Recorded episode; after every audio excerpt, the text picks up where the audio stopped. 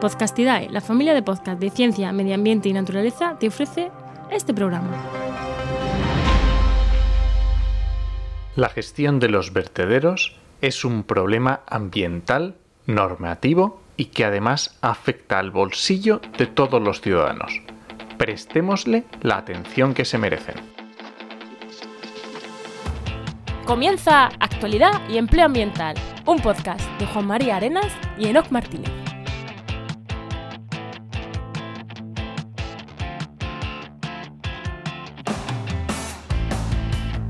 Buenas, soy Juan María Arenas Y yo, Enoc Martínez. y estamos en el programa 53 del martes 12 de mayo de 2020 con el patrocinio de GeoInnova. Asociación de Profesionales del Territorio y del Medio Ambiente. En el programa de hoy hablamos con José Luis Fernández Solís sobre gestión de residuos en la Comunidad de Madrid. Pero antes, Enoc, ¿qué tal? ¿Qué tal tu semana? Pues muy bien, como las últimas semanas, con podcast y más podcast y más podcast. El viernes pasado tuve un podcast sobre en el charco sobre algas invasoras en el Tajo, que se detectaron en noviembre y no se ha hecho absolutamente nada y ya están bastante extendidas. Y tuvimos también, recordaros, el fin de semana pasado, creo que fue el otro, el podcast de fauna y confinamiento. ¿Y tú qué tal? ¿Más podcast también o no? Sí, yo también he tenido podcast. Además, mandando presupuestos para, para podcasts súper chulos, a ver si sale alguno. Que, joder, que, que tenemos varios ahí que la gente va. Creo que le van a gustar mucho a la gente.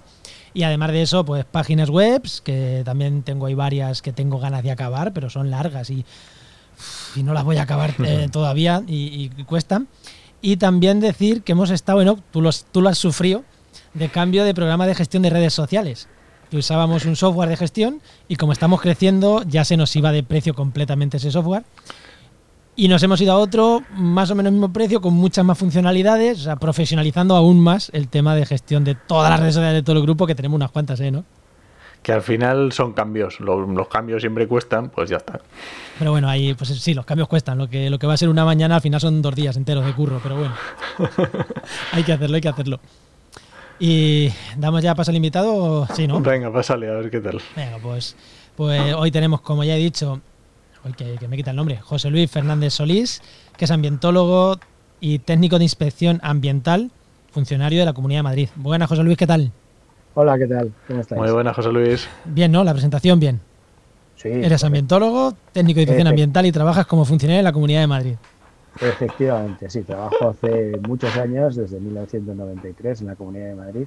Cuando empecé a trabajar allí se llamaba Agencia de Medio Ambiente, era un organismo autónomo, con el tiempo lo cambiaron, lo subieron de categoría, pero no porque le den más importancia ambiente, eso es lo lamentable. Y, Que, que me sí, lo temía. Bueno, es que es la realidad, la- es la triste realidad, Bueno, la eh, triste y cotidiana. El primer paso siempre es subir las cosas de rango. Luego, poco a poco, parece que si está ahí, mm, mejor será que si no está.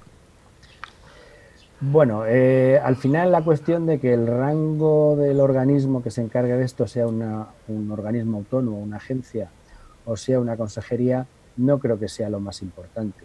Lo grave es la voluntad política de abordar la gestión de los problemas ambientales con criterios, eh, con criterios técnicos, por un lado, pero con criterios de, de una visión global de que no es un problema local de tener o no tener aquí o allí un vertedero u otro. Es que la gestión de los residuos es algo muy complejo que afecta a toda la Comunidad de Madrid, a todo el país, a toda España, a toda Europa, Pues fuera de Europa. Fuera En- ya en, es en la eso, selva. en eso vamos a entrar ahora cuando lleguemos al tema. En tema de residuos vamos a entrar eh, ahora. Y como veis, pues nos hemos traído a hablar de residuos a un técnico de inspección ambiental. ¿A quién te, a quién te vas a traer si no un técnico a hablar de residuos? Que no sea, oye, que puede ser más o menos ecologista, pero por lo menos sabe de lo que habla. No es el típico que está desde fuera, mirando desde fuera. Eh, aquí sí que José Luis sabe bien de lo que habla. Pero antes, para llegar rápido al tema de residuos, vamos, entramos con empleo y, y así vamos rápido, llegamos pronto a residuos, ¿eh, ¿no? Venga, rapidito. Por no empezar una conversación y cortarla a medias.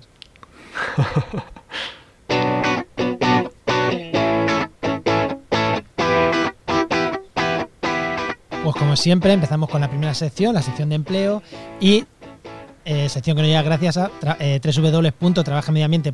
la página web donde mi compañero Enoch pues va subiendo ofertas de empleo ¿Y cómo estamos? ¿Cómo estamos de empleo? Que llevamos unas semanas ahí que, nos cuesta subir de ahí que no sabemos si sube o si baja y encima como esto lo estamos grabando el viernes pasado, pues no sabemos cuántas van a sobrevivir a la revisión de este fin de semana, así que no sé, posiblemente lleguen sobre las 100, 90, 100, pero no te puedo decir exactamente. ahí estamos. Tuvimos ahí la época en la que iban bajando y ahora se han estabilizado en 100. Sí, por ahí andan, sí.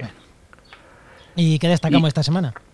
Pues mira, esta semana quiero destacar que hay bastantes ofertas del combo eh, famoso de prevención de riesgos laborales, calidad y ISO 14001 medio ambiente.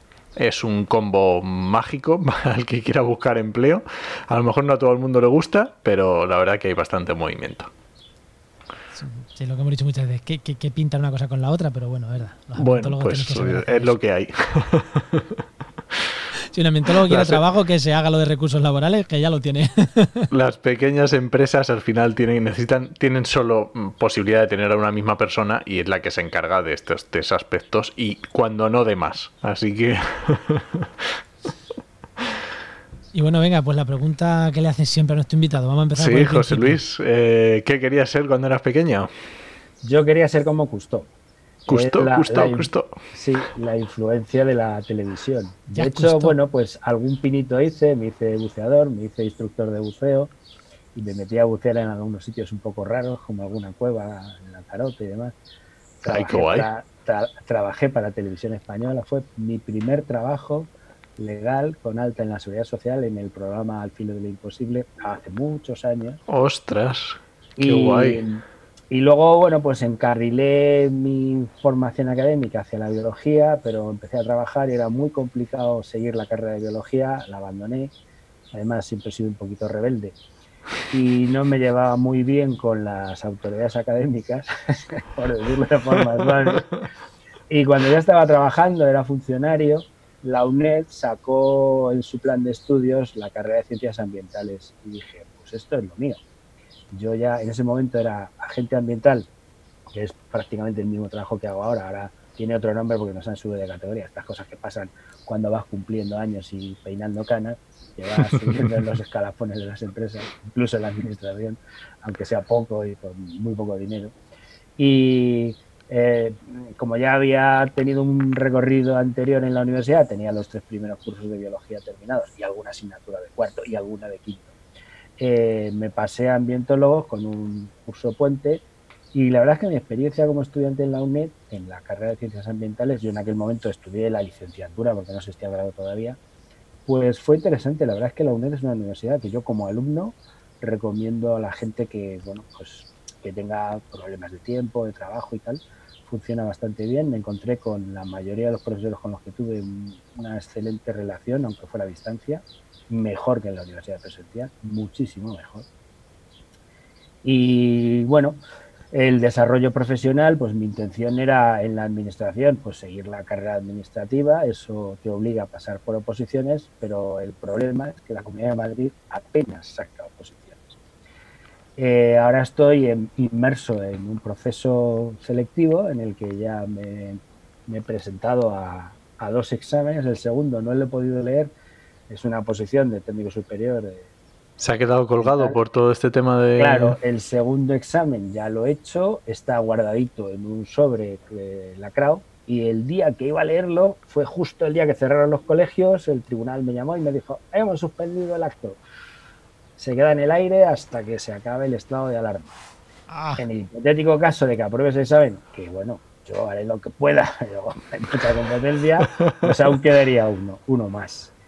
Y bueno, pues ahí ando. El problema es que esta plaza de técnico superior medioambiental hace 15 años que no convocaban una oposición de esta categoría. Entonces, mm, suele pasar con muchas comunidades autónomas. La promoción en nuestro campo, en la administración, es con cuentagotas. Me he presentado también alguna oposición en el ministerio, en el MITECO. La última vez me quedé por los pelos, porque las oposiciones son muy difíciles. Y cuando ya tienes unos años como yo, pues estudiar cuesta, familia, niños, otras obligaciones. Entonces, sacas el entonces José Luis, tu idea de, terminar la carrera, si podemos decirlo de alguna manera, fue para ir, para mejorar en, en, en empleo público. Sí, sí, exacto, exacto. Cuando abandoné los estudios eh, de biología, que había acabado tercero, eso sí me permitía presentarme a algunas plazas de lo que era el antiguo grupo B, que ahora es grupo A2. De hecho, me he presentado dos veces a, a un par de plazas, no aprobé, porque es complicado. Estas cosas, oye. Que sí, que sí, hombre. Se intenta y se hace lo que se puede. Y bueno, eh, cuando decidí estudiar en la UNED Ambientales, primero era porque me interesaba. Eh, segundo, porque tenía que ver con el trabajo que hago todos los días. Yo, como técnico de inspección ambiental, soy de, del grupo C, eh, grupo C1. Ahora, aunque tengo un nivel más elevado, nivel 20, que para un grupo C es un nivel alto, en la administración lleva eh, la, la, el escalafón, es muy complejo. Por un lado está el grupo, que es la categoría con el estudio con lo que entras, que es A1, A2, C1, C2, etcétera. Luego, en función del puesto concreto que tienes, es el, el nivel que, bueno, cuando empecé era nivel 15, ahora he llegado hasta nivel 20, a través de un procedimiento que nos ha tocado a toda la gente que estoy, no es que lo haya sacado yo solo frente a otros, esto nos ha subido a todos, por la complejidad del trabajo que hacemos. Y luego, aparte en el sueldo, tienes otro complemento, que es el complemento específico, que se supone que se ajusta a la dificultad o penosidad del trabajo. De tu puesto concreto, ¿no? De tu puesto concreto. Entonces, bueno, nuestro específico es más alto que otro personal de, administrativo que no sale al campo. Pero en realidad, en la carrera de ciencias ambientales me ha sido muy útil en el desarrollo de mi trabajo, porque es justo, justo lo que necesito en, mi trabajo consiste en inspeccionar. Eso te iba a preguntar, sí. ¿Cuál es exactamente qué es lo que tienes que hacer cuando mm, bueno, en, en, en, circunstancias normales y sí. si fueras a la oficina, qué tendrías bueno, que hacer? Ahora estamos en una situación excepcional y el teletrabajo, pues hay cosas que no se pueden hacer. O sea, un, un albañil no puede hacer teletrabajo, no puedes poner los ladrillos a distancia y una inspección no se puede hacer a distancia. Entonces, hay partes administrativas que sí se puede hacer teletrabajo, pero en nuestro caso difícilmente. Aunque ha habido algún compañero que le ha mandado a hacer una inspección extraordinaria con el tema de los residuos hospitalarios, porque se ha ido de madre. En condiciones normales, mi trabajo consiste en, en general en o bien comprobar hechos que se han denunciado, por ejemplo, Ajá. alguien tiene un problema de medio ambiente, que puede ser un problema de ruidos, de residuos, de aguas contaminadas, en fin, el abanico es amplio. Entonces hay una denuncia, la denuncia puede ser de un particular, la denuncia puede ser de una asociación ecologista, la denuncia puede ser de... De quien sea, sí, del vecino. Y, y, basado en esa denuncia, pues la administración tiene la obligación de, en el expediente de esa denuncia, hacer una parte de comprobación, de investigación, y eso nos toca a nosotros.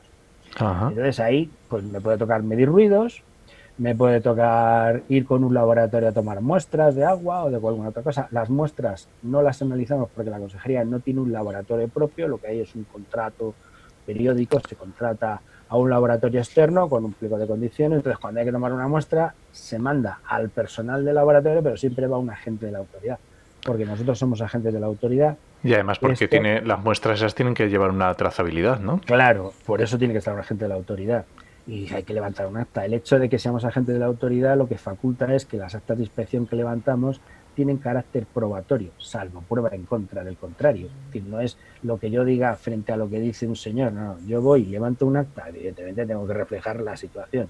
Pues ese acta, con las debidas formalidades, es una prueba para la administración en los procedimientos sancionadores. O incluso en un procedimiento judicial, si el juez lo requiere, pues nuestro acta también. Luego podría mandar a un perito, podría mandar a la Guardia Civil, en fin. Eh, en general es eso, comprobar o bien denuncias o en los trámites de autorizaciones, de las mil autorizaciones que la Administración Ambiental da, pues verificar si se cumple lo que se ha dicho en el proyecto o si se cumplen las, los condicionantes. Por ejemplo, si hay un procedimiento de evaluación ambiental, al final hay una declaración de impacto ambiental que es Con una lista de tareas, una lista como la lista de la compra. Hay que verificar sí. si se cumple o no. Una autorización ambiental integrada, exactamente igual. O una autorización de gestión de residuos. Es decir, hay muchísimos trámites administrativos que requieren una parte de comprobación in situ. Pues eso también lo hacemos nosotros. Y hablando de residuos, Juan, ¿qué te parece si. Ahora, ahora no, nos vamos ya, nos vamos con el tema. Vámonos con el tema, venga.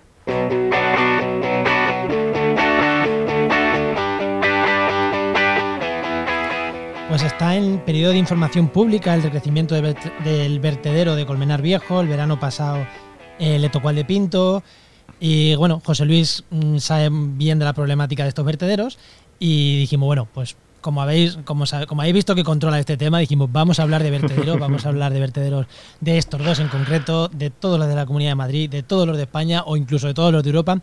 Fuera de Europa no, porque no hay, básicamente, eh, pues se gestionan de aquella manera, ¿no? Pero vamos a hablar de vertederos. Entonces, empezamos por la primera pregunta. Y, y rápidamente, ¿qué es un vertedero? Porque igual la gente no lo sabe. Pues un vertedero es un agujero dicho así de una forma un poco grosera, donde metemos todo lo que no queremos. ¿Por qué digo metemos todo lo que no queremos? Porque residuo, desde el punto de vista legal, es aquellas cosas que se destinan al abandono. Lo cual no quiere decir que no sean cosas que puedan servir para otros. Eso es.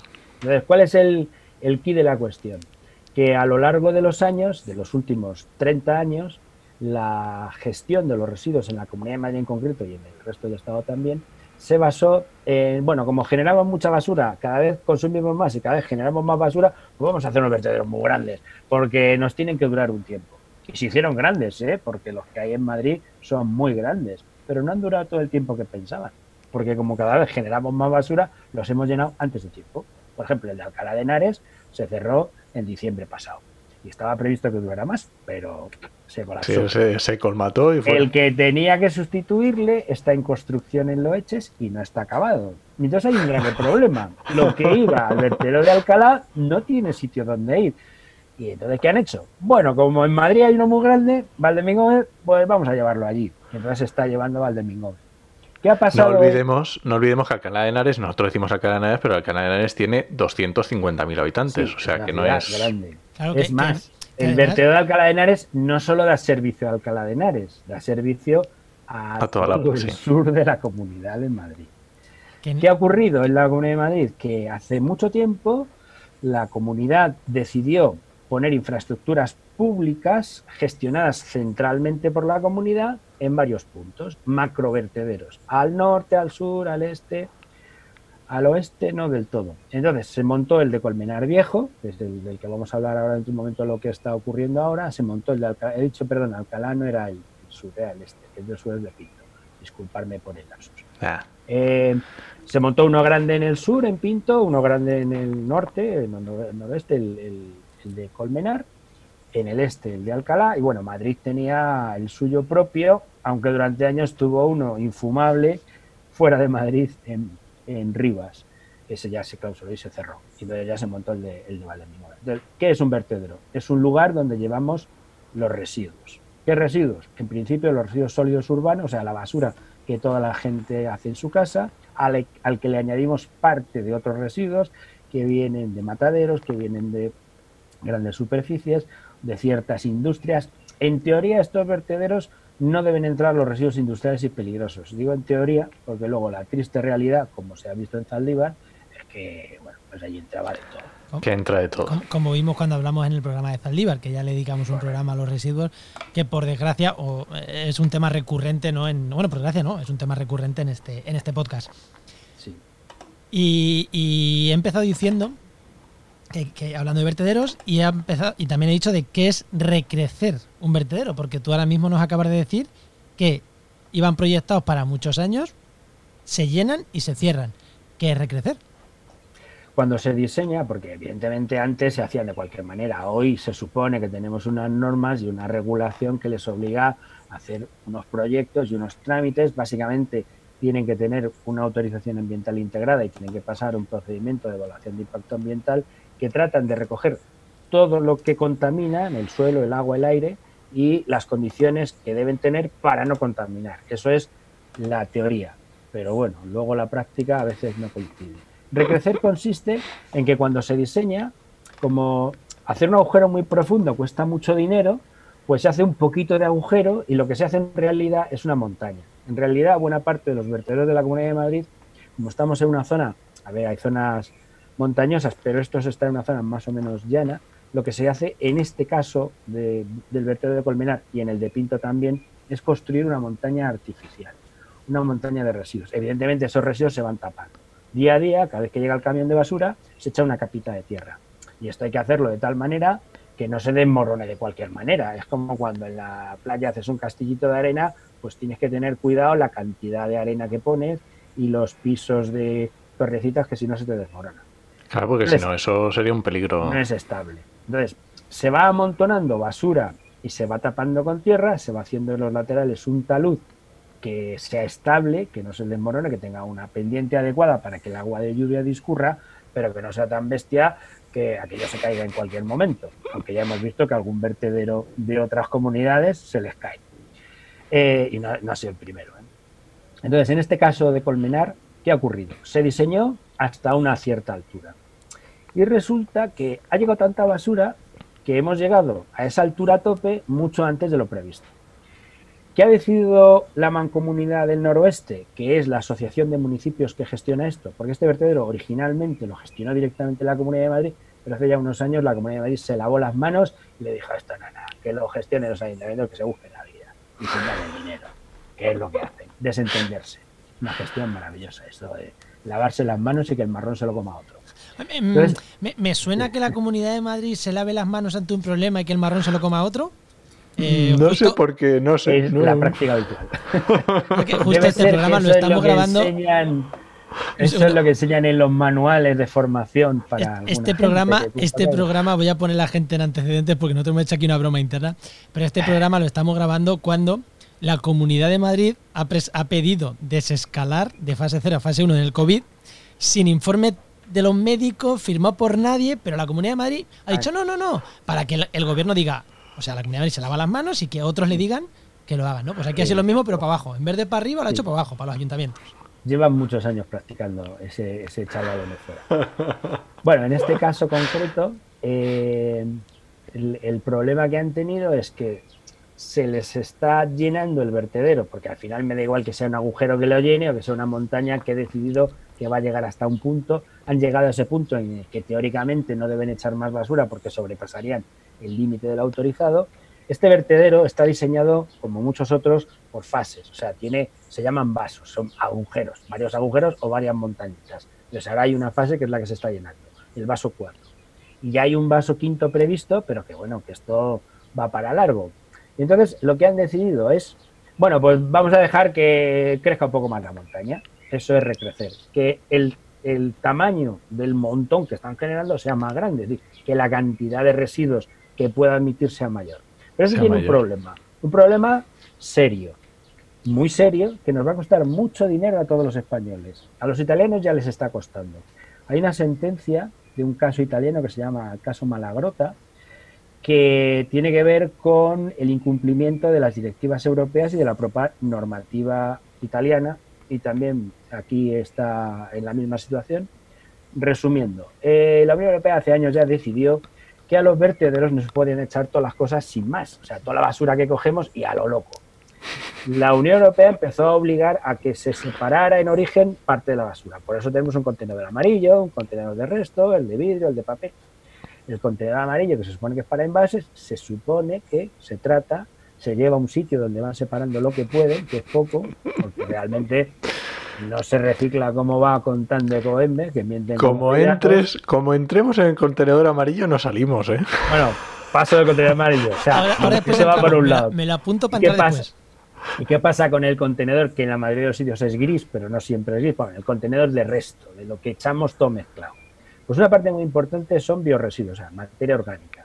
La Unión Europea ya hace, mucho tiempo que insistió en que esa materia orgánica no debe ir a un vertedero, hay que tratarla. En los vertederos la materia orgánica tiene varios problemas. El primero, que fermenta, genera gases y puede hacer desestabilizar el vertedero y además ese gas que genera, que es metano, que se acaba liberando, es un gas de efecto invernadero mucho más potente que el CO2. O sea, es que ese metano que se genera allí es un problema gordísimo de cambio climático y de estabilidad del vertedero. y, que además, y que además ese metano, si se hiciera de otra forma, se podría reaprovechar. Porque es una fuente de energía. Se está empezando a hacer, pero y que ese metano, y que ese metano eh, como pegue, como por lo que sea, empieza a arder, el metano es muy buen para que siga eso. Bueno, eso fue una de las cosas que pasó en Zaldívar. Efectivamente. Bueno, ¿qué se hace en los vertederos desde hace muchos años? Para que no se rompan, por decirlo de una forma sencilla, se ponen una serie de canalizaciones para que el metano que se está generando salga de forma controlada, no descontrolada. ¿Y qué se hacía hace unos años? Pues se quemaba directamente un mechero, como se hace en muchas depuradoras de aguas residuales, que tienen permanentemente una llama quemándolo. A ver, entre tirar el metano tal cual y quemarlo, mejor quemarlo, porque genera menos efecto invernadero, pero es un despilfarro tremendo, porque ese metano es el mismo gas, tiene algún componente que hay que depurar, pero químicamente es casi igual que el gas natural que sale de los yacimientos fósiles y que tanto dinero mueve. Efectivamente. Quemar metano de origen biológico es un despropósito y un despilfarro. De hecho, ya empieza a poco a poco, tímidamente, a aplicarse un criterio de aprovechamiento de este gas. Una cosa interesante es que este gas es renovable, porque este gas procede de la digestión de unas bacterias sobre materia orgánica. Este gas no es un, o sea, no es un, combustible fósil. Entonces, aunque sea químicamente la misma molécula, su origen es distinto y en, su intervención en el ciclo de carbono no es el mismo. El gas natural que sacamos de un pozo de Argelia o de Rusia o de donde sea y que quemamos influye en el calentamiento climático y en el, en el problema porque estamos sacando carbono que estaba bajo tierra, paralizado, y retenido durante millones de años y soltándolo a la atmósfera. Este biogás que sale tanto de la SEDAR, de las depuradoras de aguas residuales, como de los vertederos o de cualquier proceso de tratamiento de la materia orgánica de la basura, es una renovable, porque forma parte del ciclo de carbono de la biosfera. El rápido, el ciclo de carbono rápido, el de... Sí, el ciclo de carbono rápido, el ciclo de carbono en el que intervienen los vegetales que lo fijan, los descomponedores, los herbívoros, sobre todo los descomponedores. Entonces, está dentro de ese ciclo de carbono rápido que está en, los bosques, en los pantanos, en todos los sitios de la biosfera. Entonces, eh, para, el, para el caso del, vertedero, eh, lo que marca esta sentencia italiana del caso Malagrota es que no se puede echar la basura tal cual, como decía antes, sobre todo si además tiene materia orgánica, y el requisito legal que en España está en vigor desde hace muchos años, pero todo el mundo mira para otro lado, Qué raro. la basura que se lleva al vertedero, que eso no es un tratamiento, el vertedero no es un tratamiento de residuos, el vertedero es el final, cuando ya hayas hecho los tratamientos que puedas, habrá fracciones que no puedes convertir. Eh, exacto, sí. Ahora se habla mucho de la economía circular. ¿Qué consiste la economía circular?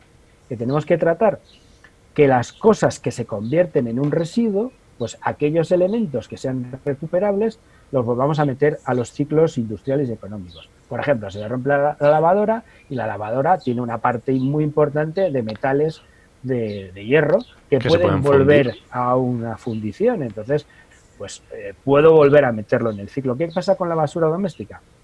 Que es una mezcla heterogénea y es difícil. A lo que voy, hay que tratar la basura antes de echarla al vertedero. Eso es lo que dice la ley. ¿Se está haciendo en España? No. no. ¿Se está haciendo en el vertedero de Colmenar? No. Es más, en la autorización ambiental integrada que está en vigor, pasan de puntillas por encima. Asumen como si el depósito fuera un tratamiento, pero eso ya ha dicho un tribunal europeo que eso no es así. Que no es correcto. Que no es correcto. Hasta tal punto que el ministerio, el ministerio actual, el MITECO, el Ministerio de, Transición Ecológica, en el mes de septiembre hizo un procedimiento para aplicar una nueva directiva europea que hay que transponer, que va sobre vertederos, que es un cambio de la anterior, que la anterior ya incluía esto de no, de no tirar sin tratamiento. Y además en la página web del ministerio ya incluyen que no solo tienen que transponer la directiva, sino que tienen que aplicar el criterio jurídico, la jurisprudencia que creó este Tribunal Europeo con este caso italiano. Con el caso italiano. en España nos hemos pasado por el arco del triunfo ese impedimento de usar los vertederos sin tener tratamiento delante. ¿Qué ocurre? Que la documentación que ha preparado la mancomunidad, pues pero asumo, asumo que. ¿Han obviado esto? Para los que nos están escuchando, eh, estamos, estamos focalizando, entre comillas, en, el vertedero de, Colmenar. Pero este no es como el caso de Zaldívar, que ocurrió en Zaldívar y solo en Zaldívar, porque hubo un accidente. Esto que nos estás contando es en el 100% de los vertederos de España o en el 99%. Bueno, 100% no, vamos a ver. En Cataluña hay una agencia de residuos en Cataluña y la distribución de instalaciones de tratamiento es mm, bastante más extensa, o sea, no han ido al modelo de grandes vertederos, hay muchas plantas de tratamiento, se hace mucho tratamiento de bioresiduos, entonces en Cataluña la situación es diferente. Eh, en el resto de España, lamentablemente no. En la Comunidad de Madrid. Yo conozco algún otro, no sé si era en Cantabria o en La Rioja, que también tenían, pero claro, son, son, los puedes contar, vamos. Las, honrosas excepciones, ¿no? Exacto, en general. En general en España, los vertederos, de hecho ya hemos tenido varias sentencias condenatorias por no cumplir un montón de no ya de, este criterio de no meter la basura sin tratarla, sino las condiciones de funcionamiento de los vertederos. En el año, creo que fue en 2011, nos cayó una sentencia bastante gorda por varios vertederos que tenían que estar cerrados y no, no se habían cerrado. Cerrados porque eran todavía peores. Entonces, este hecho de no tratar las basuras antes de llevarlas al vertedero, lo que nos causa es, por un lado, un, un efecto de, bueno, despilfarro. Vamos a ver. Aproximadamente el 40%, depende del sitio, aproximadamente el 40% de lo que va en, la, en el cubo de resto de la basura doméstica es materia orgánica. Es una eh, Eso se puede compostar perfectamente. Claro, iba a decir un taco, pero me voy a cortar. se, puede compostar, eh, se puede convertir en gas. no, no solo se, se, puede, es que se debe compostar. Bueno, se debe compostar, pero que si no se puede convertir en, metano. Eh, claro. O sea, tirar la materia orgánica al vertedero es que es. no, sé, no sé a quién se le ha ocurrido, pero, es que, hace todo el mundo para bonos, para... Mira claro, claro, claro, claro. O sea, hay alternativas, claro. ¿Y son caras? No, compostar es barato. A ver, a ver, una planta grande de compostaje requiere, como todo, una infraestructura. Pero compostar en casa, en mi casa, yo desde hace 15 años no tiro prácticamente nada de basura al cubo de resto. Alguna cosilla que...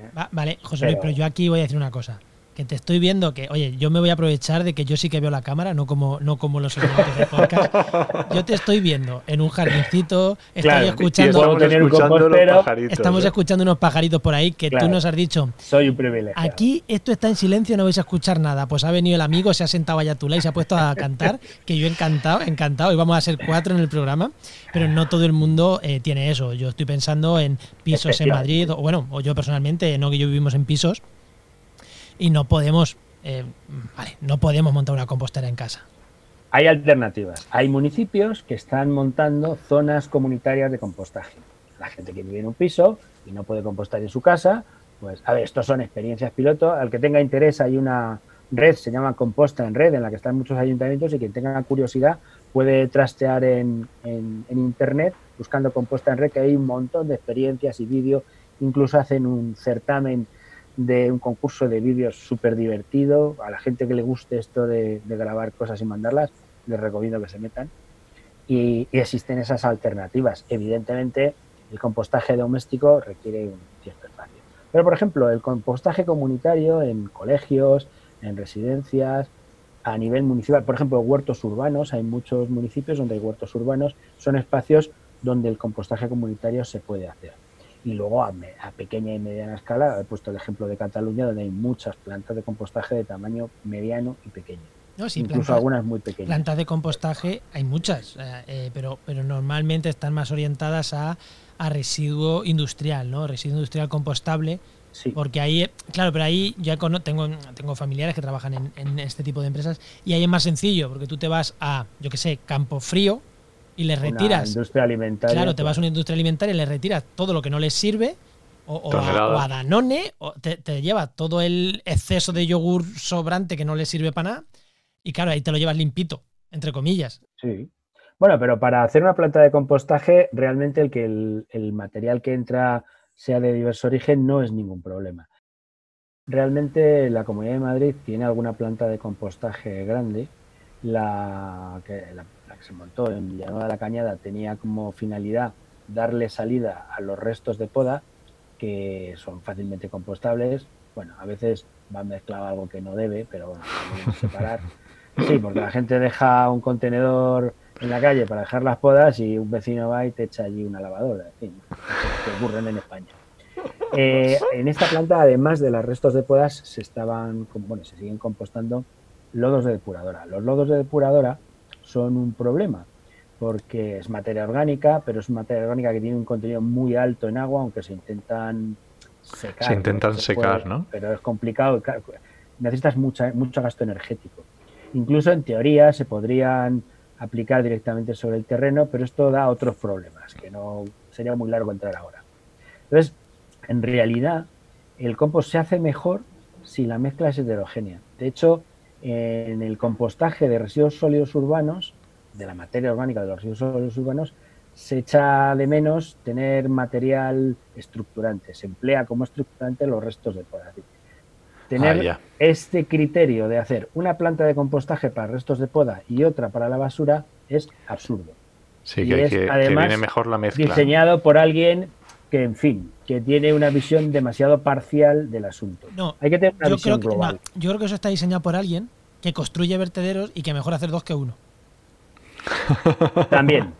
Pero es una mezcla de las dos cosas. Una mezcla de ignorancia, prepotencia, eh, intereses económicos inconfesables. Todo va mezclado en el mismo lote. Además, suele coincidir. Debe ser que les- los sitios donde estudian estas personas, pues les dan esta formación tan variada.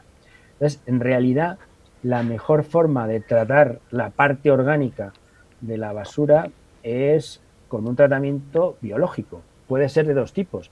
Puede ser un tratamiento biológico con organismos que viven con aire, que son las bacterias que trabaja- trabajan en el compostaje. No solo bacterias, bacterias, hongos, pequeños insectos, larvas, lombrices. Una comunidad biológica amplia en un ambiente en el que hay presente aire que da lugar a que haya pocas emanaciones de gas, alguna hay, hay algunas emisiones de gas, pero relativamente pequeñas, y el producto que se obtiene es un, un abono de una calidad excepcional. Evidentemente, si hemos evitado que en la basura doméstica vayan sustancias peligrosas, Vayan pilas. pilas, eh, el, el de aceite del cárter de un coche, baterías de plomo, residuos químicos diversos de las mil productos que uno tiene en casa, en fin, hay que tener una cierta poquito de precaución. cuidado, ¿no? Sí. Eh, la otra forma de tratar biológicamente los residuos de materia orgánica de la basura, incluso los de la industria eh, alimentaria, los de las depuradoras, los restos de podas, es convertirlos en gas, en biogás, lo que hablábamos antes del gas que Sí. salía de los vertederos. Pero para esto hace falta una instalación de un tamaño mayor, es decir, hay que hacer una olla a presión muy grande, hay que hacer un Claro. digestor. Es un, un sistema que tiene que estar cerrado porque las bacterias que generan este proceso se mueren con el aire. Son bacterias anaerobias, son bacterias Claro. que no toleran el oxígeno. ¿Qué hacen? Degradan más todavía la materia orgánica que el- en el proceso del compostaje y parte de esa materia orgánica se convierte en metano. Y ese metano es el mismo compuesto químico que está el gas natural. Pero no todo se convierte en metano. Al final hay un resto que queda, que se llama digesto, que es lo que ya no han podido mm, comerse las bacterias, que sigue siendo, si no está contaminado con otras cosas, sigue siendo también materia útil para abonar. Hay un tratamiento muy extendido que las industrias grandes del sector de los residuos pues están tratando de vender, que es el tratamiento mecánico biológico. ¿Qué consiste el tratamiento mecánico biológico? Fíjate que me suena de haberlo escuchado, sí. Sí. ¿En qué consiste el tratamiento mecánico biológico? Pues que yo cojo el montón de basura que tiran los vecinos en su cubo, en el cubo de resto, lo llevo a una planta, no separo nada de nada, bueno, sí, pongo un imán porque me si acaso. las máquinas y quito todo lo que sea ferromagnético, es decir, las latas de hojalata, ¿no? O un tornillo que haya podido echar alguien, pero además no lo separo. Si alguien tiene una botella de cristal, pues que vaya allí. Y residuos diversos. Toda esa mezcla heterogénea que tiene un porcentaje muy alto de materia orgánica, pero tiene botellas de plástico, tiene tetrabricks, tiene restos diversos Mil que han ido sí. acabando allí, sin separar en absoluto, lo trituro, lo machaco, hago un puré, una especie de puré, lo meto en un digestor y hago que trabajen las bacterias anaerobias. Esto tiene una ventaja. Consigo que toda esa basura mezclada genere una fuente de energía que es gas, porque claro, si ya tengo un digestor, ya tengo el gas bien recogidito y ya sería absurdo quemarlo. Quemarlo. Eh, lo que tengo es una fábrica de gas. Hace muchos años el gas ciudad se hacía igual, solo que con carbón. Se cogía el carbón, se metía en un proceso térmico y se generaba gas que luego se canalizaba. Esto a principios del siglo XX, en muchas ciudades había fábricas de gas ciudad a partir de carbón. Pues un digestor para esto es prácticamente la misma máquina, solo que en vez de meter carbón, metes basura. Generas metano. Pero ¿qué ocurre? Que el digesto, que es lo que ya no han podido comerse las bacterias, pues no es apto como abono. Porque lleva Claro, de porque todo. lleva mezcla de todo, ¿no? Lleva de todo. Y ese digesto, que además, valga la redundancia, es indigesto para las plantas, pues al final tendrías que llevarlo a un vertedero. Así, ¿Qué es? visto Sí. desde fuera, entre lo que se hace ahora mismo y eso, me quedo con eso. Porque al final. Pero es que no se hacen todos los vertederos. o No, sea, ya, ya, pero las- a ver, ojalá que no. Pero entre lo que se hace ahora mismo y eso, porque eso además va tan, tan, tan hecho harina que ocupa menos volumen, que. Sí, claro, claro, claro. O sea, entre echar la basura tal cual, del camión de la basura al vertedero, que es lo que se hace en la mayoría de los vertederos, y pasar primero por una planta de tratamiento mecánico-biológico, bueno, pues, ¿por qué se han montado las plantas de tratamiento mecánico-biológico? Porque la Unión Europea nos obligaba a tratar la basura antes de tirarla. Pero Y no eso toda la ya bas- cuela, ¿no? Eso es legal, ¿vale? Es legal, es legal. ¿Qué ventaja tenemos en el vertedero si yo lo que he hecho es un digesto de esta planta de tratamiento, pues que ya no tiene metano, ya no va a generar metano porque ya no va a generar esa, esa, mm, esa mm, Digestión. digestión anaerobia, eh, abulta menos, pesa menos y entonces echo menos basura al agujero. El vertedero me va a durar más tiempo. Es lo que están diseñando en Loeches.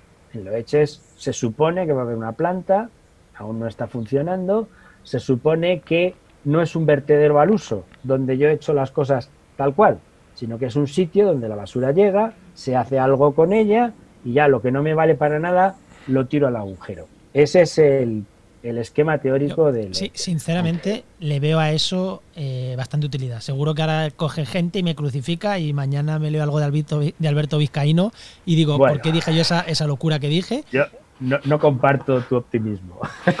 Claro, por eso, por eso. que- no, no, no. Es que no, no es que no comparta mi optimismo, es que no comparto que la gente en sus casas sea capaz de llegar a reciclar tanto como para echar lo orgánico y solo lo orgánico a un contenedor, la basura y solo la basura a otro. O sea, si nos cuesta separar el vidrio de. Digo, nos cuesta en general, no, no a mí, Sí. ¿no? Si nos cuesta. O sea, a esa gente vaga por naturaleza y que ni de broma te va a separar lo orgánico para echártelo en un contenedor de orgánico, esta solución, por lo menos, por lo menos, es una solución mejor que la actual. Desde luego sería al menos lo mínimo que habría que hacer. Claro, por eso, a ver, no es que sea Aunque súper. no sea lo mejor. No, no digo que sea lo mejor, yo digo que en la situación actual, con la sociedad actual que tenemos, me parece a día de hoy lo más óptimo. Ya, lo que pasa es que eso es muy caro. Vale una pasta. Mm, Porque si las plantas de gas- tratamiento mecánico-biológico, que las hacen las grandes empresas, cuestan una fortuna. ¿Es rentable invertir en eso? En mi opinión, no. Porque hay métodos más baratos para conseguir lo mismo. Desde luego, el punto crítico es la colaboración ciudadana. Y es evidente, Madrid ciudad, o la capital, lleva meses implantando la recogida Ah, sí, los- selectiva de la materia orgánica, el cubo marrón. En la Comunidad de Madrid, en el resto, todavía no se ha hecho. Hay un plazo que es evidente que no se va a cumplir, que la comunidad marcó en su estrategia de residuos, que es a final de 2000, en diciembre de 2022. Parece que queda mucho, pero para organizar todo esto no es demasiado tiempo. Y el problema que surge en sistemas como el que ha implantado la capital, Madrid, es que a esos cubos de color marrón, aunque se ha hecho una campaña muy importante para que la gente vaya concienciándose, pues llegan cosas que no deberían. Es lo que técnicamente se llama impropios. Si yo tengo un contenedor para echar solo materia orgánica y he hecho un bote de cristal, eso es un impropio. Si he hecho una lata metálica, también es un impropio. Si he hecho un bote de plástico o si he hecho la batería de mi coche viejo, son, son cosas que no se deben hacer. Digamos que eso lo que está haciendo es aumentar el coste de ese- del tratamiento de ese residuo, porque tienes que separar todo eso. Claro. El problema de la gestión de la recogida separada de la materia orgánica, o sea, el cubo marrón, que se suele eh, poner este color en casi todas partes, es que para que ese compostaje, ese tratamiento, compostaje o, o- o- o gasificación o biometanización, que es como se llama, eh, de buen resultado, tienes que intentar que entre a ese cubo solo la materia orgánica. Hay métodos, ¿eh? hay métodos y se están implantando en muchos sitios del mundo. Los métodos tienen un abanico amplio. Uno de ellos es, por supuesto, la información y la colaboración ciudadana. Implantar proyectos pilotos en los que no todo el mundo se apunta a echar ahí la basura. Y al principio solo son unos pocos vecinos que se apuntan voluntarios. Ya están mentalizados. Es más fácil. Ese cubo, en algunos sitios, no es un cubo abierto. Es un cubo en el que el ciudadano que va a usarlo tiene que abrirlo a posta. ¿Eso qué evita? Pues que evita que por despiste, no impide el 100% de los rechazos, o sea, de los impropios, pero los, los baja. Hay sistemas con llave, hay sistemas con una tarjeta. Ahora mismo el Internet de las cosas, ahora mismo todos los contenedores prácticamente de toda España, digo los de la calle, que recogen los camiones de la basura, casi todos tienen ya dispositivos electrónicos porque casi todas las empresas grandes de recogida de basura en las ciudades importantes tienen sistemas de captación de datos de localización del contenedor en concreto. Esos dispositivos, el contenedor no gastan energía, es un cacharrito, parece un, parece un tornillo, una cosa muy pequeña, pero tiene datos que el camión recoge y esto ya se está implantando, el Internet de las Cosas en todos los ámbitos y la gestión de la basura también. Y esto puede ir un paso más allá. En los contenedores, hay contenedores en algunos lugares que se abren con una tarjeta, con una tarjeta electrónica de estas de las que abren puertas, parecida. Sí, sí, sí en la que queda registrado qué ciudadano ha abierto el cubo y algunos también registran el peso de lo que se echa. Y en mm. casos extremos hay bolsas con código de barras y se puede identificar lo que cada vecino ha hecho. En España sería impensable, pero en Europa, en algunos sitios, incluso se llega a individualizar la bolsa en la que echaste la basura. Con lo cual se puede hacer un seguimiento, se puede bonificar y penalizar. Todo esto detrás tiene que haber dinero, porque recoger la basura cuesta dinero. Y si a todos nos cuesta lo mismo, porque yo en mi pueblo pago la tasa de basura y da igual que eche mucha o que eche poca, que la mezcle o que no la mezcle, pues mal lo llevamos. Es más, en muchos municipios se paga junto a la del agua. Ahí. Bueno, en algunos municipios eh, hay tasa de basura separada, en otros va incluido en el IBI, da igual como lo llame el ayuntamiento. Hay ayuntamientos que prefieren, por ejemplo, Gallardón, cuando fue alcalde de Madrid, dijo, ah, quito la tasa de basura para que la gente piensa que, que yo cobro menos impuestos y que hizo meterlo en el IBI, porque al final la recogida municipal de basura cuesta mucho dinero, mucho dinero en muchos ayuntamientos. Es el contrato más gordo. ¿eh? Por haceros una idea, en mi municipio, Collado Villalba, que tiene un presupuesto que acaban de aprobar ahora de 40 y no me acuerdo, son 45 millones, recoger la basura, solo recoger la basura son 7 millones y medio, o 7 millones 300 mil. No recuerdo la cifra exacta. O sea, os hacéis una idea de la envergadura. Entonces, 15% del presupuesto, así echando cálculos rápido. Por, ahí, por ahí, unos sitios más, unos sitios menos. Las cantidades de dinero que hay que mover para poder prestar el servicio de que cada vecino no tenga montones de basura en la puerta de su casa son cantidades de dinero ingentes. Entonces, eh, la fiscalidad existe, se llame o no se llame tasa de basura, porque se paga con los impuestos. O sea, es dinero público que sale de lo que los ciudadanos pagan de una manera o de otra. De tal manera que si la fiscalidad se asociara al comportamiento ciudadano, de hecho esto no es invento mío y hay montones de experiencias que funcionan, esto se llama pago por generación. Y es asociar los comportamientos y los sistemas de gestión a lo que te va a tocar pagar o no.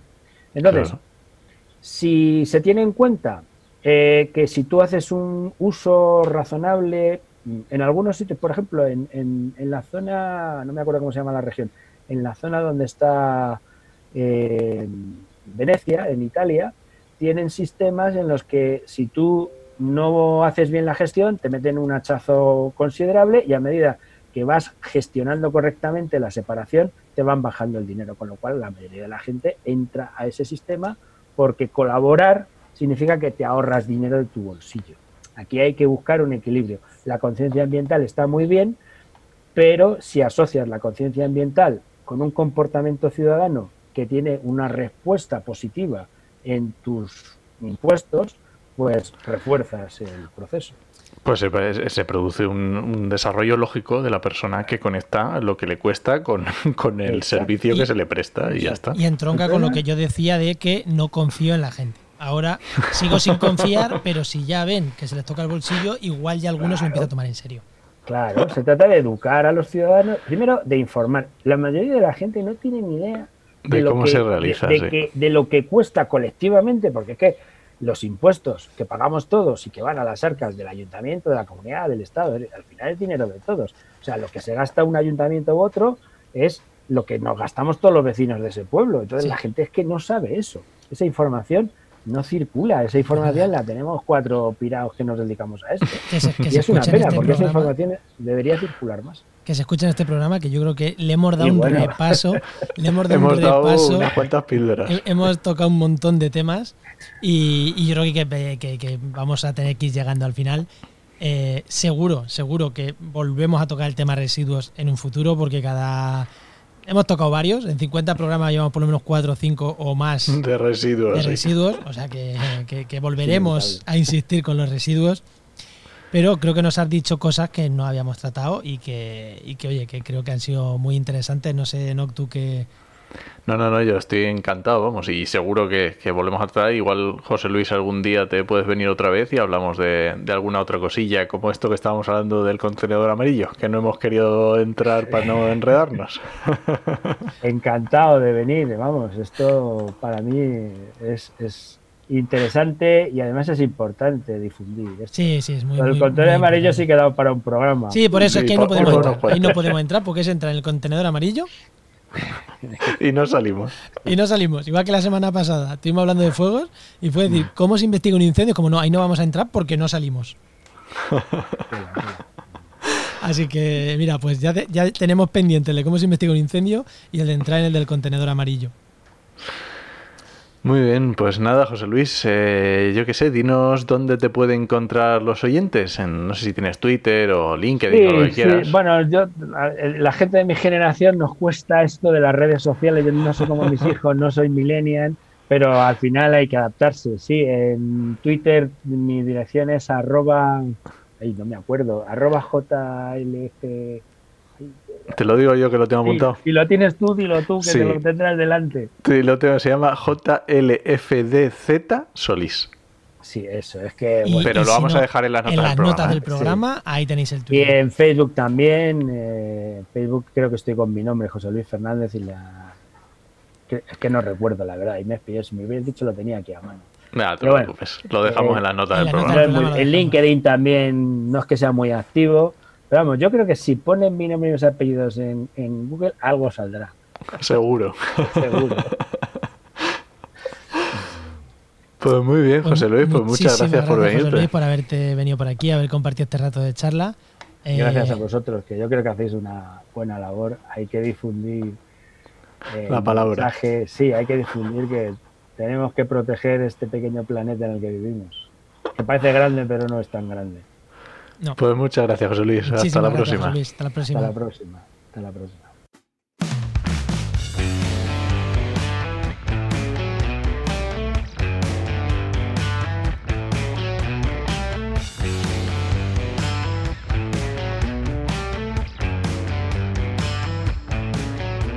Y vamos, vamos con la sección, vamos con la sección patrocinada, la sección que ya sabéis nos llega gracias a GeoInnova la Asociación de Profesionales del Territorio y del Medio Ambiente. Y que nos traen un par de recomendaciones siempre muy útiles ¿no? para la gente que nos gusta esto del medio ambiente y que, y que iba a decir que utilizamos en nuestro trabajo, pero no siempre son para utilizarlas en el trabajo. Así que ¿a quién tenemos hoy? Pues hoy nuestra recomendación es José Lietor Gallego, que es doctor en biología, que ya le conocéis, y especialista en consumo responsable, educación ambiental y, por supuesto, profesor en Geinova. Muy buenas, José, ¿qué tal? Buenas, José, ¿qué tal? Buenas tardes, ¿qué hacéis? Aquí estamos, grabando. ¿Qué, herramientas, qué herramientas o qué recursos? Porque digo herramientas, pero es verdad que José nos, nos trae ahí siempre recursos súper interesantes. Cuando decía lo de no siempre herramientas, porque tú nos traes siempre recursos eh, también súper, súper interesantes. ¿Qué recursos, no? ¿Qué webs o qué nos traes esta semana? Bueno, hoy vamos mm, con ese enfoque un poco eh, lejos de la ortodoxia ¿no? que yo tengo de la educación ambiental, ligándola siempre, como habéis dicho, con el consumo responsable. Y bueno, partiendo de la base de que hay un elemento, un recurso que los educadores ambientales explotamos mucho, que es el de los alimentos ecológicos, la producción ecológica. Em, yo quiero hoy aportar dos recursos, dos herramientas que pueden ayudar al educador ambiental en ese empeño. ¿no? Qué bueno. Eh, y partiendo también de una idea que creo que es muy importante, por lo menos a mí me ha ido bien, pero bueno, me ha ido bien, al principio no porque lo he ido entendiendo con el tiempo, y es que cuando se habla de productos ecológicos es quizás más eficaz no centrarse en la, en la bonanza o, o, en los elementos positivos de los alimentos ecológicos, sino en los negativos de la alimentación no ecológica. He dicho de otra manera, el hecho de consumir productos ecológicos es positivo o mucho más positivo, no por el hecho de consumir productos ecológicos en sí, sino porque dejas de consumir otro tipo de alimentos. ¿no? Uh -huh. Entonces, la primera recomendación es un artículo mmm, de mi propia autoría que está colgado en la web de la Asociación de Consumidores Responsables en Acción de Andalucía, CREA Andalucía, es el nombre de la asociación, y que tiene una dirección sencilla, ¿no? Sin, sin W es creaandalucía.org. Es un artículo que tiene como título IDA, un cortafuegos de la industria química alimentaria. IDA es el acrónimo de ingesta diaria admisible. Eh, para que lo entendamos, y esto que voy a decir es mm, cierto, digo porque cuando se define la IDA, la ingesta diaria admisible, parece un concepto un poco de broma, ¿no? La IDA es la cantidad de sustancia, de una sustancia química nociva o tóxica para el ser humano en determinadas concentraciones, pero que se puede consumir eh, diariamente dentro de unos márgenes de seguridad vale, vale. de forma eh, acumulada e indefinida a lo largo del tiempo. Es la base, eh, el pilar fundamental de la industria química o de la seguridad química alimentaria mundial. Eh, en este artículo lo que hice fue un trabajo de investigación, vamos, diría que un trabajo detectivesco, llegar a rastrear el origen del concepto de la ingesta diaria admisible hasta, bueno, hasta hace casi un siglo, más de un siglo, hasta saber quién, cómo, cuándo y por qué lo creo, pues bueno, ha tenido su, su trabajo. Quizás el, el, más complicado al que me he enfrentado como divulgador científico en mi vida. Y bueno, la, el título del artículo creo que, bueno, no quiero hacer mucho spoiler para el que quiera leerlo. Sí, no, lo, lo, pondremos, lo pondremos en las notas del programa, pero bueno, evidentemente di el título, pero claro. El, el, título lo dice todo, ¿no?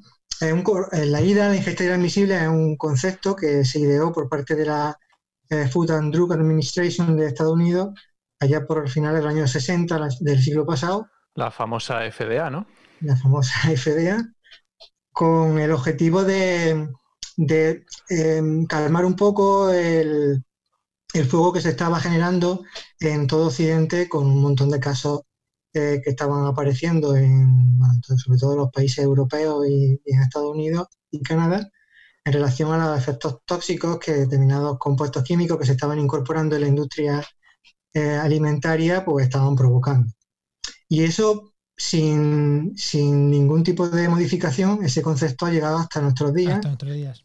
y sigue siendo la base de nuestra seguridad. Eh, como decía, el hecho de que eh, nos tengamos que creer por un dogma, por un acto de fe, básicamente, que una sustancia con una determinada dosis es tóxica para la salud, incluso puede ser mortal.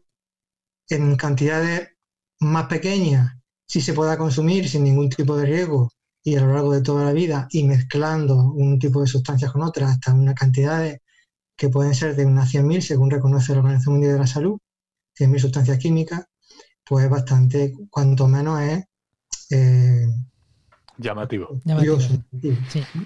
Bueno, pues en ese artículo explico con bastante lujo de detalle en qué consiste la IDA, cómo se calcula y, bueno, cómo hasta el propio autor de la IDA reconoce bueno, que es un, un criterio científico por completo y sin ningún tipo de rigor científico. Pues ahí dejaremos el, dejamos el artículo y la verdad que es súper interesante esto que Muy nos, interesante, sí. que nos cuentas. Eh, bueno, yo en cuanto, en cuanto colguemos de grabar me pondría a leer el artículo directamente, o sea que eh, muy interesante. ¿Y la segunda herramienta que nos traes? Que... Bueno, seguimos con esta línea de qué aportan los alimentos o qué no aportan los alimentos ecológicos, que son pues, una serie de sustancias químicas, una, gran cantidad de familias de sustancias químicas que pueden tener un efecto eh, perjudicial sobre la salud. Y ahora me voy a centrar en una de esas familias que son los disruptores endocrinos. hay un libro que recomiendo, está considerado uno de los grandes bestsellers del siglo pasado, que se titula Nuestro futuro robado. Eh, os cuento un poco, si me permitís, la historia de su autora porque es bastante romántica, bastante interesante. Este libro fue escrito por Theo Colborn. Theo Colborn en los años 60 era una granjera que vivía en Colorado. Se, se dedicaba a criar ovejas. En, en, su condado hubo un caso de contaminación en un río que afectó a la salud de mucha gente de su comunidad y a raíz de eso decide comenzar a estudiar biología. Eso con 52 años de edad. Eh, a principios de los 80 obtiene un máster en ecología por la Universidad de Colorado y con 58 años se saca el doctorado en zoología eh, por la Universidad de Wisconsin. Bueno, ¿quién se iba a decir, no? Que a una mujer que hacía unos pocos años estaba criando ovejas. bueno, ¿y? Durante el resto de la década del 80 trabaja en el Congreso de Estados Unidos para la ONG WWF. Y entonces, en ese trabajo que realizaba en el Congreso, comienza a darse cuenta que algo estaba ocurriendo en los grandes lagos norteamericanos, ya que eh, estaban apareciendo muchos problemas de reproducción en distintos tipos de especies que habitan estos lagos. De modo que a principios de los 90 eh, organiza en Wisconsin un congreso, un famoso congreso, donde acuden 21 científicos de todo el planeta y muestran en ese congreso cómo las aguas continentales de muchas partes del planeta están sufriendo cambios eh, debido a distintos tipos de contaminaciones y que al final están terminando afectando a los sistemas hormonales de distintas especies. Hablamos tanto de peces como de anfibios, reptiles, etcétera, etcétera. Aquí, en este congreso, cuando se acuña el concepto que hasta ha llegado hasta nuestros días de disruptor endocrino. En el año 96, en 1996, publica el libro Nuestro futuro robado, donde eh, se explica con mucho grado de detalle todo esto que, os estoy contando. Para el que pueda tener cierto interés, eh, hacer simplemente una aclaración de lo que es un disruptor endocrino, por si no queda muy claro. Los disruptores endocrinos son moléculas químicas que pueden proceder de distintos tipos de industrias, no es una familia muy heterogénea de sustancias que no se identifica con un, con un tipo de actividad sí, con una, concreta. sustancia. Puede venir de la industria del cosmético, de los fitosanitarios, de la ácido metalúrgica, en fin. Pero tienen todas una, algo en común y es que eh, cuando entran en el organismo humano o en el organismo animal en general, se comportan como hormonas. Tienen una estructura química similar a determinada hormona, masculina o femenina, y em, estafan al sistema hormonal, por eso también se le llama estafadores hormonales. El sistema hormonal mm. No la discrimina de una hormona como tal y empieza a hacer su efecto, ¿no? Y todos sabemos lo que hacen las hormonas en el organismo, ¿no? Alteran los ciclos reproductivos en última instancia, que sería el efecto más evidente, pero también pueden provocar eh, el desarrollo de caracteres femeninos en macho, de masculino en hembra. Lo que sobre todo se, se ha visto en el medio natural es que provocan eh, que las camadas o las crías que se están obteniendo en, determinadas poblaciones que están siendo sometidas a contaminación por director endocrino, es que se van desplazando los sexos de manera que solo nacen machos o solo nacen hembras, dependiendo del tipo de contaminante. Y al final, claro, una población pues en la que todo el sexo se desplaza hacia un extremo termina desapareciendo. Pues eh, Sí, digo que interesante el recurso este, el libro este que, nos traes. Y, y, en tema de los disruptores endocrinos, que la verdad que es un tema eh, pues súper interesante, es un tema súper interesante y que a lo mejor no le prestamos la atención que, se debería, ¿no? Hombre, te puedo dar un dato y no, vamos, sin entrar más, hacer más sangre, porque es un tema muy, bueno, yo creo que es una de las grandes, em, las grandes polémicas, de las grandes eh, epidemia, ahora que está de moda no hablar de epidemia, que, sufrimos en el mundo y del que no, no solamente que no se hable, es que la mayoría de la gente no lo conoce. Bueno, eh, hace 50 años en España había dos clínicas de reproducción asistida, ahora eh, estamos cerca de las 200. todos estamos de acuerdo en que hay una epidemia de infertilidad en el mundo desarrollado.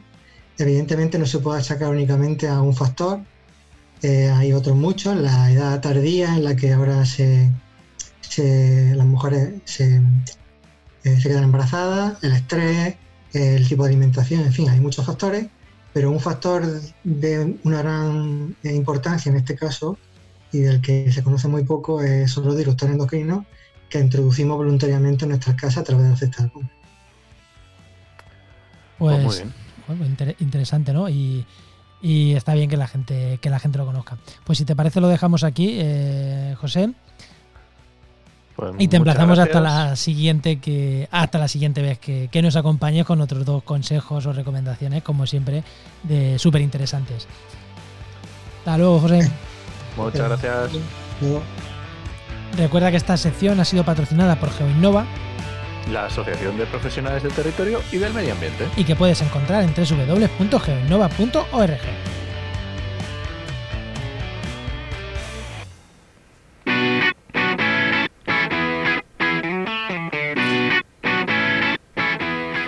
vamos acabando, ¿no? Que esto se acaba, que el programa se ha quedado largo y bueno, pero vamos por lo menos a decir la agenda porque bueno, ¿qué tenemos de agenda? Pues mira, voy a recomendar una cosita para este jueves 14 de mayo, que igual te suena de algo. Y es que vamos a estar Juan y yo haciendo un pequeño curso de una hora y media, dos horas sobre cómo hacer un podcast y qué es lo imprescindible para que tú propio te hagas tu podcast. Que, ¿Cómo lo ves, Juan? ¿Tú lo ves interesante? ¿Va a estar chulo? Yo lo veo interesante. Además, creo que hemos preparado un formato chulo. Yo creo que va a estar chulo. Tiene un pequeño coste, no sé si son, creo que son 8 euritos, pero bueno, para más información y para inscribirse, Enoch, di tú la dirección. Info arroba brutal.org.es, que lo vamos a hacer con Sara Pinto, que es la chica de, que está detrás de brutal.org.es y muy interesante. Que ya tuvimos en el programa hace unas semanas. Sí, efectivamente. Y voy a recomendar otra cosita, porque he estado buscando y es un desastre. Están quitando todas las, las, cosas que había en el Working, las están quitando todas las que quedaban. Pero por lo menos esta, como es en Twitter, que es del 27 al 29 de mayo, que es el First World Bat Twitter Conference sobre murciélagos, pues mira, esta se va a quedar. Pues ahí yo, yo me sé uno que va a estar ahí poniendo hashtag y algún programa de, de, de oicos que habla de murciélagos, ¿eh? Muy bien, así me gusta. Si no se me olvida, algún hashtag soltaré por ahí. Pues nada, vamos nada ya con las recomendaciones porque eventos en directo es que ya ni el Konama ni nada nos atrevemos a recomendar. No nos atrevemos a recomendar nada. así que nada, ya, ya iremos y volveremos, ¿no? Después. Pues nada, en recomendaciones, ¿qué nos recomiendas tú, no? Pues mira, yo voy a recomendar el último podcast de Geocastaway, que es el número 115, y que hacen un especial sobre el petróleo. Muy interesante. Para nosotros que siempre estamos eh, criticando las energías fósiles, hay que saber lo que se critica y criticar con razón. Así que es muy interesante. Mira que yo no suelo escuchar Geocastaway porque no me da la vida, pero este igual me lo escucho, fíjate. ¿Y tú qué recomiendas, Juan? Pues yo, como hemos estado hablando antes, voy a recomendar el programa 45 de Actualidad y Empleo Ambiental, este podcast que estás escuchando. Anda. Donde hablamos del desastre ambiental y humano que supuso el vertedero de Zaldívar, el desastre que pasó en el vertedero de Zaldívar. Con Dani de Luis estuvimos hablando de ello.